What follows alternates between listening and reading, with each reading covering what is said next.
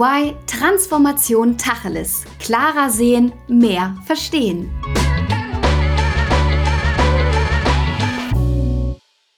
Arbeitnehmer wünschen sich Weiterbildungsmöglichkeiten. Zum einen möchten sie Neues lernen, zum anderen möchten sie aber auch einfach wettbewerbsfähig bleiben. Corporate Learnings können sogar ein ausschlaggebender Faktor bei der Arbeitgeberwahl sein. Grundvoraussetzung ist aber natürlich, dass sie cool, spannend und vor allem individuell gestaltet sind, sei es in Präsenz oder online. Und damit ganz herzlich willkommen zu einer neuen Folge EY Transformation Tacheles. Ich bin Jessica und freue mich sehr, dass du heute eingeschaltet hast. Ja, wir sprechen heute über das Lernen im digitalen Zeitalter. Die Pandemie ist mit Sicherheit der größte Transformationsbeschleuniger der Lernlandschaft der letzten Jahre.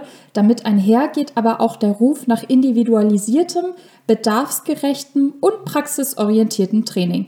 Und ich habe heute zwei echte Lernexperten an meiner Seite, von denen ich viel mehr darüber erfahren möchte, was bedarfsgerechtes Lernen überhaupt ausmacht, wie mit verschiedenen Lerntypen umgegangen wird und inwiefern Technologie in Form von Lernplattformen das ganze Lernkonzept untermauern kann.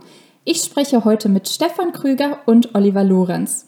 Stefan kommt aus Mannheim, hat Wirtschaftsinformatik studiert und ist aktuell bei der Haufe Akademie als Business Owner für die Haufe Lernplattform tätig.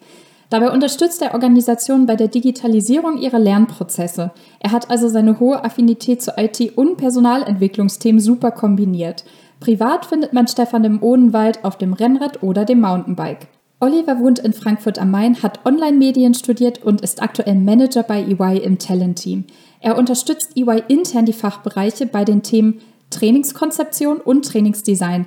Hier hat er also täglich mit Digital Learning und Präsenzlernformaten zu tun und in seiner Freizeit ist Oliver viel an den Felswänden Europas unterwegs, denn er liebt das Klettern und ist auch ehrenamtlich als Klettertrainer für den Deutschen Alpenverein tätig. Schön, dass ihr da seid, ihr beiden. Hi Oliver. Hi, schön, dass ich da sein darf. Hi Stefan. Hallo Jessica, freue mich auf den Podcast. Wir beginnen wie immer mit unserer Speedrunde zum Aufwachen, nämlich der Entweder-Oder-Kategorie. Ihr müsst euch also im Folgenden für eine der Antwortmöglichkeiten entscheiden und könnt eure Antworten dann weiter im Verlauf der Folge noch tiefer begründen. Seid ihr bereit? Ja, von mir aus kann es losgehen. Yes. Sehr gut, dann starten wir mal.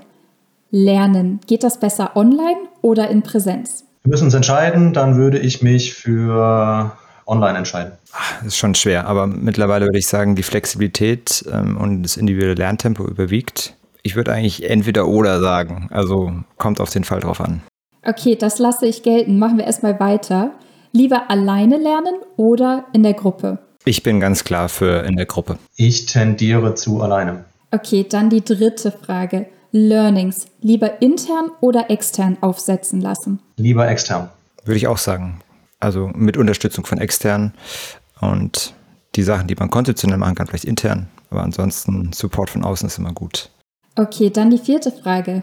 Lernen wird in Zukunft noch spannender durch künstliche Intelligenz oder Virtual Reality? VR, ich sage Virtual Reality. Ich muss KI sagen. okay, super. Ich finde es gut, dass ihr nicht immer die gleichen Antworten gebt. Da haben wir noch viel drüber zu sprechen. Jetzt erstmal die letzte Frage. Lernerfolge sind eindeutig messbar oder sehr schwer zu messen? Ich finde es schwierig. Geht mir genauso. Okay, super. Ich danke euch. Dann lasst uns mal tiefer eintauchen. Also die Zukunft des Lernens wird ja sicherlich nicht so aussehen, dass ich x Stunden vor meinem Rechner sitze, jemandem zuhöre und dann zehn Fragen als Test oder Lernkontrolle beantworte. Wie werden wir denn in Zukunft lernen?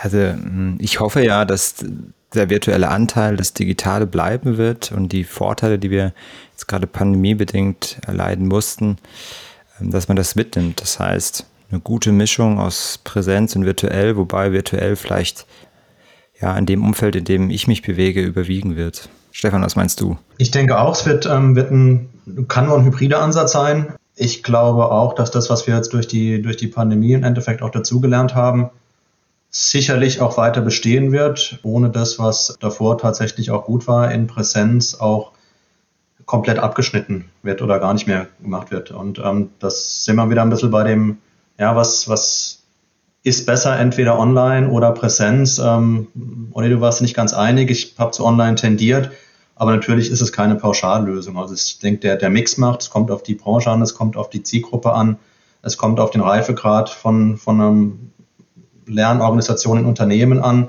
Und da wird es jetzt tatsächlich kein Entweder-Oder geben. Also ich denke, der Ansatz ist hybrid. In was für eine Tendenz in die eine oder andere Richtung, ja, das muss wie gesagt ähm, jeder für sich entscheiden, aber ich glaube, eine Blaupause gibt es da auch nicht. Ja, hängt auch stark vom Inhalt ab oder von der Firma, von den Leuten, wie du sagst. Die, die Schreibtischarbeiter, quasi die Wissensarbeiter können virtuell wesentlich besser abbilden als Personen, die halt handwerklich was machen. Man kann mit VR vielleicht ein bisschen was vorlagern, aber da ist das Anfassen, das Haptische im Vordergrund und das ist noch schwierig, finde ich. Und da sollten wir die Leute halt auch nicht überfordern und sagen, hey, ihr legt den Wert auf Lernen zum Anfassen, also ermöglichen wir es euch auch. Man darf es nicht überfordern, darf es aber halt eben auch nicht vergessen. Ja, also insofern, ähm, wir bewegen uns weiter, die technologische Entwicklung geht immer weiter, die Konzepte gehen immer weiter, die Ansprüche werden, werden auch verschieben sich und werden unterschiedlich. Ähm, insofern auf der einen Seite nicht überfordern, auf der anderen Seite aber natürlich auch nicht komplett komplett brach liegen lassen. Okay, also ich nehme mit, das hybride Lernen, da werden wir auf jeden Fall in Zukunft noch mehr von lesen und hören und das selbst vielleicht auch erfahren. Wie verhält sich das denn mit dem Lernen in der Gruppe oder allein? Da habe ich ja auch beide Antworten eben von euch gehört. Stefan, fang du mal an. Da interessiert sich jetzt ja. mal. Es, es, kommt auch immer drauf an. Das war, war ja eine persönliche Einschätzung. Und ähm, mir geht es so, dass ich erstmal ein Thema für mich selber begreifen und erfassen muss, bevor ich mich sozusagen in den Austausch begeben kann in der Gruppe. Es kommt dann immer ein Stück weit genauer halt eben drauf an, wo stehe ich denn mit dem Thema. Ja? Wenn ich irgendwie was komplett Neues lernen will oder, oder, oder ähm, auch mehr zu einem Thema wissen will, mich vertiefen will, dann ist der, der Austausch und das formale Lernen in der Gruppe sicherlich sehr hilfreich. Aber ich glaube, da muss man auch erstmal gucken, wie definiert man den Begriff Lernen überhaupt an der Stelle. Und es ist nicht alles Lernen, wo, wo auch irgendwie Lernen draufsteht oder Lernen drin ist in dem Sinne. Und insofern auch hier immer situativ zu entscheiden, ähm, wo es dann am meisten Sinn macht, auch auf die, auf die verschiedenen Bedürfnisse der Zielgruppe auch nochmal eingehen. Und am Ende des Tages lernen doch viele Leute recht unterschiedlich. Und insofern geht es mir persönlich so, dass ich erstmal Dinge alleine begreifen und lernen muss, bevor ich dann in den, in den Austausch in der Gruppe gehe. Kann bei einem spezifischen anderen Thema auch wieder komplett andersrum sein, aber meine Tendenz geht halt eben für mich persönlich erstmal das alleine lernen und ähm, ich denke, wenn wir jetzt in den Unternehmenskontext gucken, muss natürlich Unternehmen oder müssen Unternehmen auch den Rahmen geben, um halt eben auch genau die Vielfalt zu gewährleisten. Ja, doch, da würde ich dann mitgehen mit deiner Antwort. Also Grundlagen ist oft im eigenen Tempo ganz gut und sobald man einen gewissen Wissensschatz ähm, erworben hat, macht es dann Sinn, zu schauen, dass man in den Austausch geht, weil das dann so ähm, individuell ist, was ich brauche, dass ich gar nicht mehr vor ja, vorausgearbeitete Materialien zur Verfügung stellen kann oder nur sehr schwierig. Mit äh, tausenden von Mikrolearnings wäre das nur abzudecken und da ist dann so, ein, so eine Community, so ein Austausch oder so ein, ich nenne jetzt mal ein paar Schlagwörter, so ein Learning Circle, also wo Lernende über einen gewissen Zeitraum sich einmal die Woche treffen und nach einem bestimmten Konzept ähm, sich dann da Wissen aneignen oder sei es auch nur den Erfahrungsschatz teilen vielleicht die Lösung, ne? Irgendwie Basis aufbauen, eher alleine und dann äh, in, den, in den Austausch, um halt auch halt noch neue Ideen zu bekommen, vielleicht, die man gar nicht bekommen würde, wenn man jetzt nicht interagiert mit, mit dem anderen Menschen. Ja, ich glaube, Individualität ist ein gutes Stichwort und um das vielleicht noch mal ein bisschen klarer ähm, auszudrücken. Wir sprechen ja hier weniger über Pflichttrainings, die ein Mitarbeiter absolvieren muss, sondern eher über selbstgewählte Learnings für Themen, für die ich mich wirklich interessiere oder mich weiterentwickeln möchte. Und hier fängt es ja wirklich an, individuell zu werden. Und es gibt verschiedene Typen, es gibt verschiedene Wissensstufen, digital affine Personen, nicht digital affine Personen, verschiedene Generationen. Wie gehe ich denn damit um, überhaupt die richtige Flughöhe für ein Learning zu definieren? Also im Idealfall in einem Personalentwicklungsutopia kann ich das selbst, aber die Realität finde ich, ich brauche ein, eine Rolle, entweder über den Vorgesetzten oder über einen Lerncoach zum Beispiel, der mir so Starthilfe gibt und mich auch begleitet, um da rauszufinden. Also bei EY bieten wir zum Beispiel die EY Badges an. Da kann ich selbst gesteuert mir ein Thema aussuchen, zum Beispiel Cybersecurity oder verschiedene Finanzthemen, wo ich mich vertiefen möchte, auch in verschiedenen Leveln. Von Bronze über Silber bis zu Gold kann ich mir das aussuchen. Aber hier kann ich, wenn ich mir unsicher bin, auch erstmal das Beratungsgespräch suchen. Oder auch vielleicht äh, Lerntechniken am Anfang zu lernen, wie lerne ich selbst, ne? wie organisiere ich mich selber, um halt neben dem Beruf da dran zu bleiben und ähm, das nicht zu vergessen und immer wieder Freiräume zu schaffen und mir auch zu nehmen, je nachdem, wie gut äh, mein Umfeld mir das auch ermöglicht. Bei manchen Firmen ist es einfacher, das umzusetzen, bei manchen schwieriger.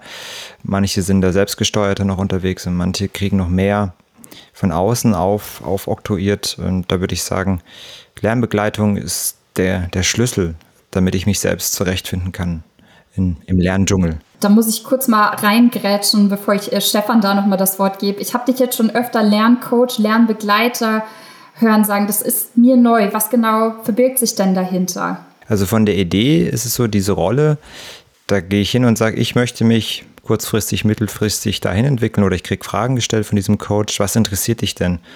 Und ähm, diese Rolle oder wenn der ähm, Vorgesetzte zum Beispiel diese Rolle übernimmt, der weiß im Idealfall, okay, da gibt es so ein Programm wie EY Badges, da gibt es die Pflichttrainings, die da vielleicht gut passen, da gibt es den Anlaufpunkt, da gibt es vielleicht ähm, diese Community, wo du beitreten kannst. Oder sprech doch mal mit mir. Oder ich äh, helfe dir, äh, ein bestimmtes Projekt zu machen, wo du die, dieses Wissen halt direkt anwenden kannst oder es auch erlangst, weil du mit erfahrenen ähm, Kolleginnen und Kollegen mitläufst.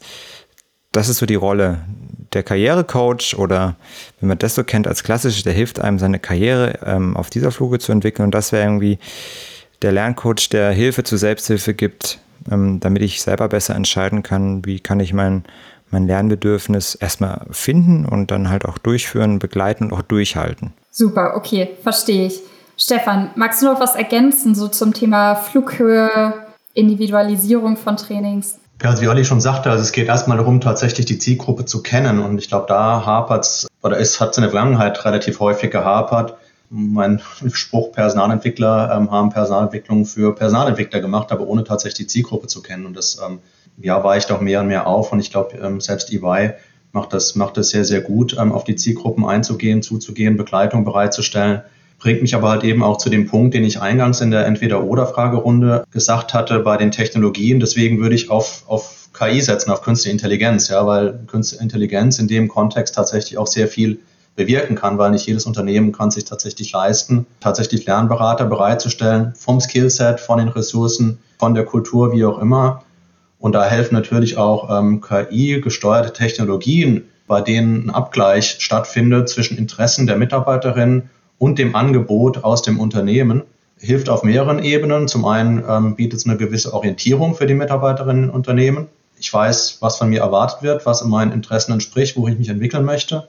Auf der anderen Seite hilft es natürlich auch zum einen, zum anderen die Personalentwicklungsabteilung zu entlasten und natürlich auch das Angebot zu schärfen und dahingehend, ja, dass ich dann eine immerwährende Abfrage habe, ähm, wie die Interessen meiner Mitarbeiterinnen abfinden und ist das Angebot, das ich bereitstelle, überhaupt das, was relevant ist und ankommt, weil im Endeffekt geht es ja auch genau um die Relevanz. Ich kann noch so ein tolles Angebot haben, wenn es nicht relevant ist für meine Zielgruppe und keine Orientierung bietet und dann wird es nicht angenommen. Ja, dann ist es im Endeffekt unterm Strich rausgeschmissenes Geld. Und ich glaube, da kann, kann ähm, auch technologisch einiges unterstützt werden. Ja, also das, da kann ich dir auch noch beipflichten. Ne? Also der, der Coach kann ja nicht alles wissen, ähm, sondern er weiß halt seinen Wissensschatz und er ist ja kein Empfehlungsalgorithmus mit so einer großen, ja, so einem großen Datenhintergrund, wie es halt äh, die Technik liefern kann.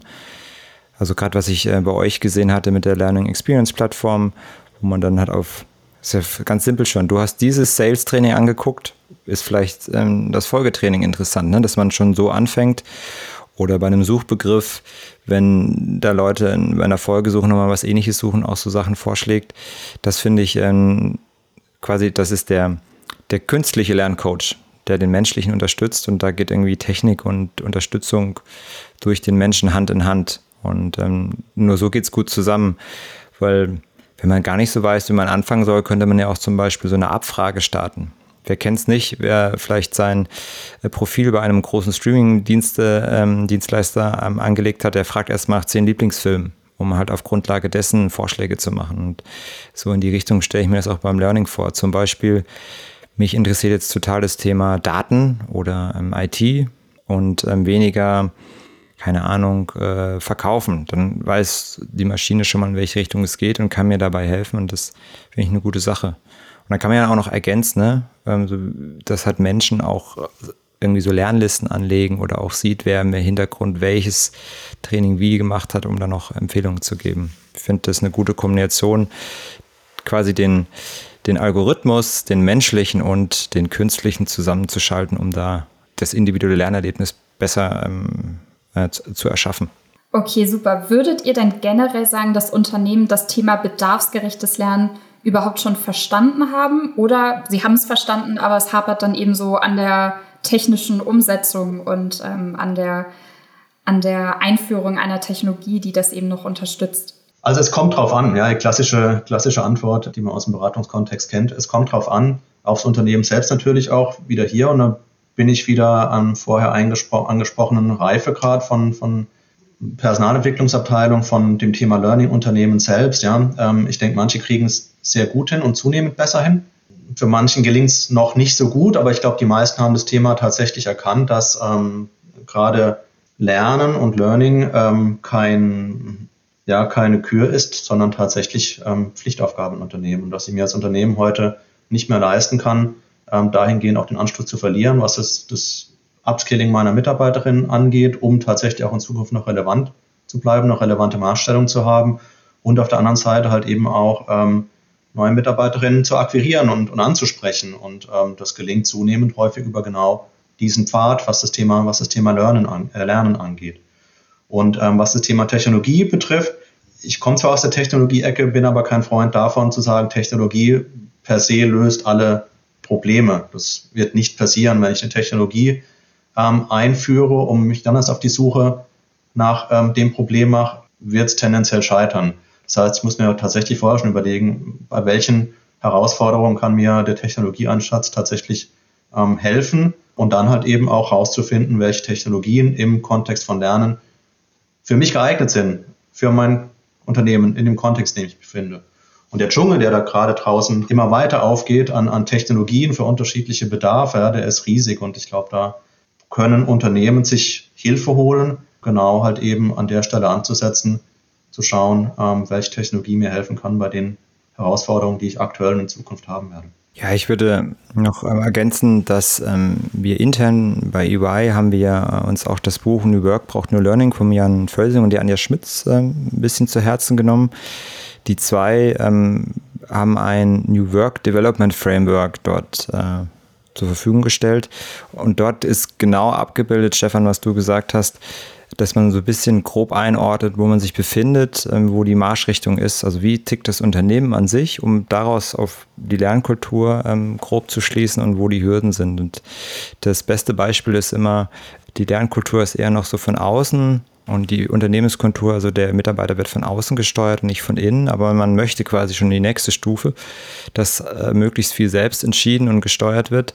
Und da ist ein Kulturwandel nötig. Ähm, in der Corporate Learning Community, wo ich auch selber so ein bisschen unterwegs bin, sagen viele, dass man den, den Rahmen, den Ermöglichungsrahmen irgendwie abstecken muss. Also man muss durch die Unternehmenskultur, durch die Lernkultur so eine Umgebung schaffen, dass die Lernenden sich auch frei entfalten können weil wenn ich zum Beispiel immer zu 110 Prozent mit äh, Arbeit ausgelastet bin, dann ist halt schwierig, mein, meine Lücke irgendwie am Freitag für eine halbe Stunde zu füllen oder eine Stunde lang, wo ich mein, mein Lernziel verfolge. Und wenn ich auch keinen Support habe oder ermutigt werde oder bestätigt, das zu tun, dann fällt es immer hinten runter und dann ist es ein, ein langer, langer Kampf. Und den, im Zweifelsfall verliert man den dann, weil halt die Arbeit vorgeht. Und so muss man einen Weg finden als Unternehmen, denke ich, das halt abzustecken, zu ermöglichen, damit äh, sich die Leute gut, gut entfalten können.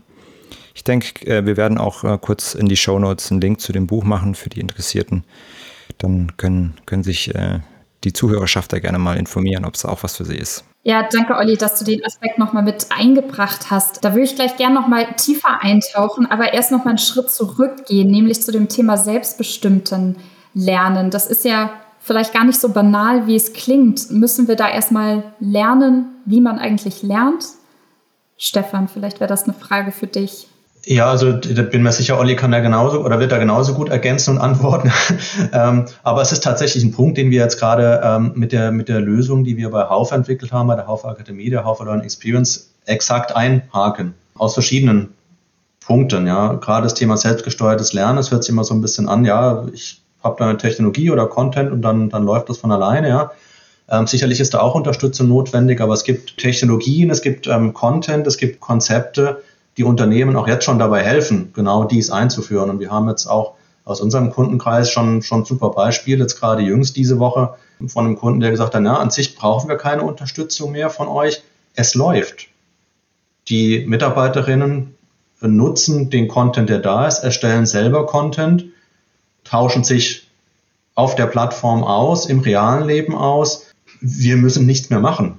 Und das innerhalb von kürzester Zeit. Also ich glaube, das ist auch eine ganz wichtige Botschaft an viele, viele Unternehmen da draußen, dass man jetzt ähm, tatsächlich nicht groß äh, rumgucken muss man immer, klar, es kann vergleichen, aber dass man jetzt da nicht allein ist und sich ähm, Konzepte selber ausdenken muss tatsächlich, sondern viel, viel auch schon existiert, dann funktioniert das Thema selbstgesteuertes Lernen auch ganz gut. Vielleicht nicht bei allen Unternehmen gleich gut, sind wir wieder bei dem, bei dem, bei dem Kontext, bei der Zielgruppe, ja.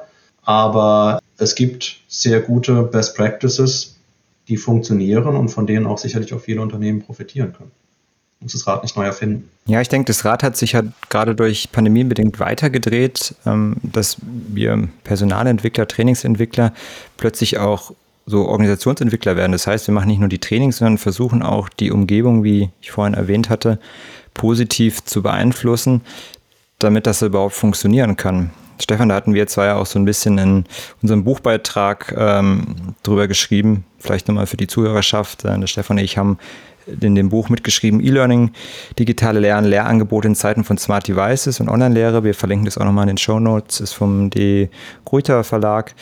Und da ging es auch darum, zu sagen, okay, welche Stellschrauben drehen wir abseits von dem Training individuell, sondern nochmal an, an dem großen Ganzen. Also wie helfe ich intern den Fachbereichen und EY und Stefan, wie hältst du extern den Kunden, euren Kunden, dass auch nicht nur irgendwie das einzelne Training gut ist, sondern dass halt auch ein Change passiert, dass man auch eine Plattform zur Verfügung stellt, die es irgendwie technisch unterstützt. Also wir müssen das, denke ich, meiner Meinung nach immer ganzheitlich denken.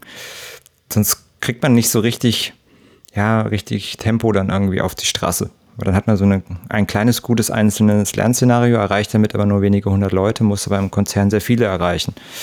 Und dann brauchen vielleicht andere Leute halt was ganz anderes zum Beispiel. Die brauchen halt ihre freitags ihre Learning Hour. Ähm, Ivonic macht das ähm, zum Beispiel, dass man da so ein, eine Lernhour irgendwie in deren Konzept hat. Ja, und vor allem einfach mal machen, oder? Das habe ich auch so von euch mitgenommen. Ja, das geht so ein bisschen in die Richtung, die ich vorhin meinte ohne Konzept keine Technologie. Man muss, muss nicht immer das ausgereifte Konzept sein mit dem roten Schleifchen dran. Ja, man kann auch in einem Piloten mal starten, man kann Dinge ausprobieren. Ich glaube, gerade in, in Pandemiezeiten ist relativ viel ausprobiert worden, von dem man profitieren kann. Und wichtig ist, dass man, dass man sich traut. Und ich glaube, auch gerade die letzten zwei Jahre haben uns gezeigt, dass es sehr viele Möglichkeiten gibt, sehr viele Dinge gut funktioniert haben, von denen man vorher gedacht hat, oh, dafür brauchen wir, brauchen wir drei Jahre um das durchzusetzen. Ja? Und genau aus den Dingen lernen, iterativ verbessern und ähm, weiter ausrollen. Ich glaube, das ist ein ganz, ganz wichtiger Bestandteil, ohne jetzt irgendwie groß zu warten. Also machen ist immer gut. Ja, klingt gut. Bevor wir das Thema so ein bisschen abrunden, lasst uns noch mal einen Aspekt mit reinbringen, nämlich den der Messbarkeit. Ihr sagtet ja beide anfangs, dass es eher Learnings sind eher schwierig zu messen. Kann ich Learnings denn überhaupt messbar machen? Wann weiß ich, ob sich mein Training, mein Learning rentiert? Könnt ihr uns hier noch ein bisschen mehr zu erzählen? Also ich habe den Ansatz gewählt, einmal traditionelle Daten zu erheben, die man, wie viele Leute haben es durchgeführt, ähm, Abschlussquote, Abbruchquote, vielleicht anonymisiert auch die Ergebnisse und so weiter, dass man halt das schürft an Daten, was halt eine Lernplattform, eine Lern-Experience-Plattform hergibt. Auch kann auch zum Beispiel sein Bewertungen der Trainings und ähm, wo habe ich denn am meisten Budget reingesteckt innerhalb einer Firma. Also dass man solche Daten, die einfach zu erfassen sind, auf jeden Fall bewertet. Und dann hatten wir es vorhin ja auch schon mal angesprochen mit dem Transfer. Da fällt mir eigentlich nur ein, dass wir die Zielgruppe fragen müssen. Über Umfragen, Freitextfelder in, in der Lernplattform, aber auch über qualitative Interviews und regelmäßige Abfrage. Wie ist es in deinem Alltag dann jetzt? Hat es was gebracht? Und gleichzeitig auch zum Beispiel die Vorgesetzten fragen, ist es tatsächlich so, dass das Training was gebracht hat? Ist da irgendwas merkbar verändert gewesen? Also ich würde immer zweigleisig fahren, die, die harten Zahlen, die man halt erfassen kann, systemisch plus äh, Interviews, Zielgruppe befragen, um da einen Einblick zu kriegen. Stefan, macht ihr auch sowas in die Richtung oder wie macht ihr das? Ja, definitiv auch die klassischen, ähm, die klassischen Zahlen, die du eben schon genannt hattest, die quasi aus aus Learning selbst herauskommen, aus den Weiterbildungsmaßnahmen. Ich glaube, ähm, die liefern uns aber nur bedingt einen Teil der Antworten. Interessant wird es natürlich dann, wenn man die Daten, die man hat aus dem Weiterbildungsbereich, kombiniert mit Daten aus den Fachbereichen, also Sales-Daten, Leadership-Daten. Ja. Kurzes Beispiel, Leadership-Trainings ähm, lassen natürlich super übereinander liegen mit den ähm, Leadership-Bewertungen der Mitarbeiterinnen für, ähm, für die einzelnen Führungskräfte. Um da halt eben auch dann Schlüsse zu ziehen, zu gucken, okay, wer war denn bei den, bei den Trainings und wie haben die Bewertungen der Mitarbeiterinnen tatsächlich für die einzelnen Führungskräfte abgeschnitten? Gibt es da vielleicht irgendwelche Querverbindungen?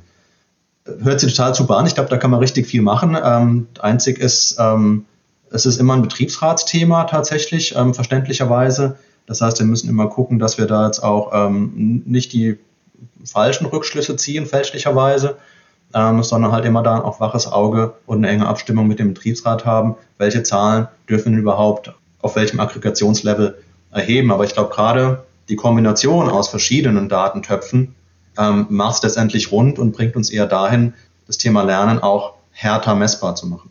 Ja, vielleicht noch als Ergänzung die weiche Seite. Ähm, ich habe einen Return of Expectation mal gefunden und das fand ich ganz gut, neben dem, sonst nennt man das ja immer so Hard Return of Investment, dass man vorher auch für sich sagt, individuell diese Lernmaßnahme, ähm, von der erwarte ich dies und jenes. Und dann kann man halt die, die Evaluationsgegenstände oder die KPIs schon vorher festlegen und sagen, hey, daran messe ich das jetzt. Und das frage ich halt nachher nochmal. Und dann kann ich ein bisschen individueller das noch ergänzen neben den harten Zahlen, wo man tatsächlich jemanden haben sollte, der ähm, Learning Analytics macht und richtig gut in Big Data und, ähm, und Analyse und Schlussfolgerung auch aus den Zahlen ist hier da erfindet. Also das gehört für mich ähm, auf jeden Fall dazu, um da zielgruppengerecht gut anbieten zu können.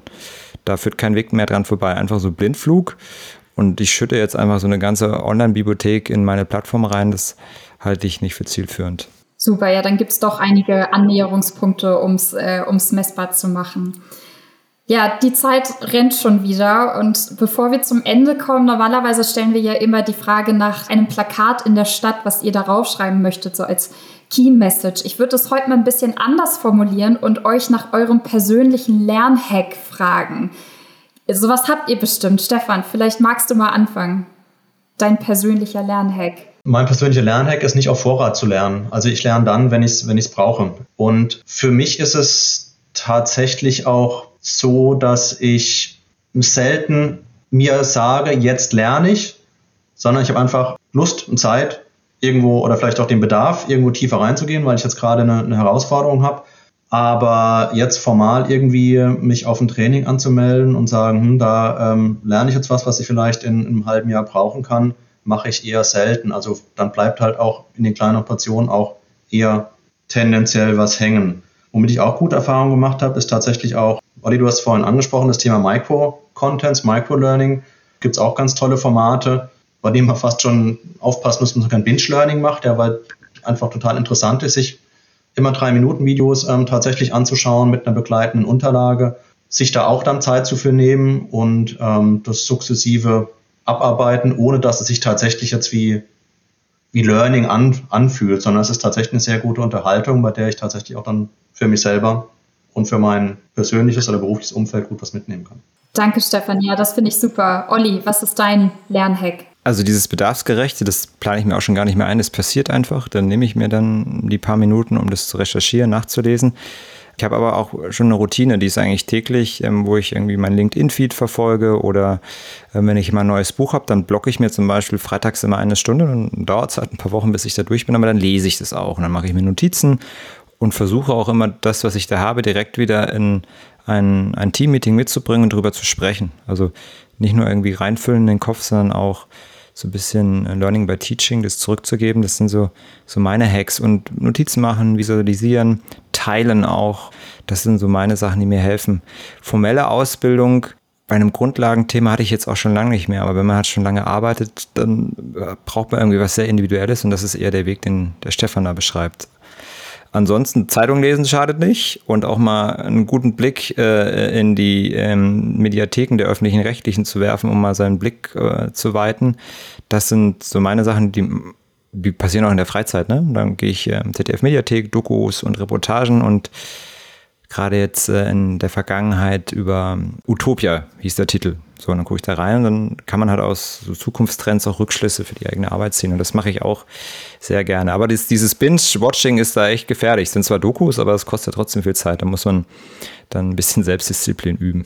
Danke, Olli. Ja, ich nehme das auch mal so als Appell an mich mit. Ich bin tatsächlich eher so der Typ, ich würde gerne mehr lernen, aber plane mir nicht richtig die Zeit dafür ein und nehme das auf jeden Fall mit. Also was für ein tolles Thema und ihr habt das wirklich so greifbar und nachvollziehbar für uns beschrieben heute. Ich habe auf jeden Fall ganz viel mitnehmen können und dafür danke ich euch beiden ganz herzlich. Äh, Stefan und Olli, es war wirklich toll und spannend, euch als Experten heute hier zu haben. Vielen Dank für eure Zeit. Ja, danke für die Einladung. Hat Spaß gemacht. Hat Spaß gemacht, Jessica. Vielen Dank. Super, und wenn euch die Folge da draußen genauso gut gefallen hat, dann schreibt uns gerne euer Feedback. Ihr könnt die äh, Folge natürlich wie immer gerne liken, kommentieren und uns an unsere E-Mail-Adresse podcast.de.ey.com auch mit äh, Themenvorschlägen jederzeit kontaktieren. Und ich freue mich natürlich auch sehr, wenn ihr in der nächsten Folge wieder einschaltet. Bis dahin, tschüss und bis bald. Das war EY Transformation Tacheles. Klarer sehen, mehr verstehen.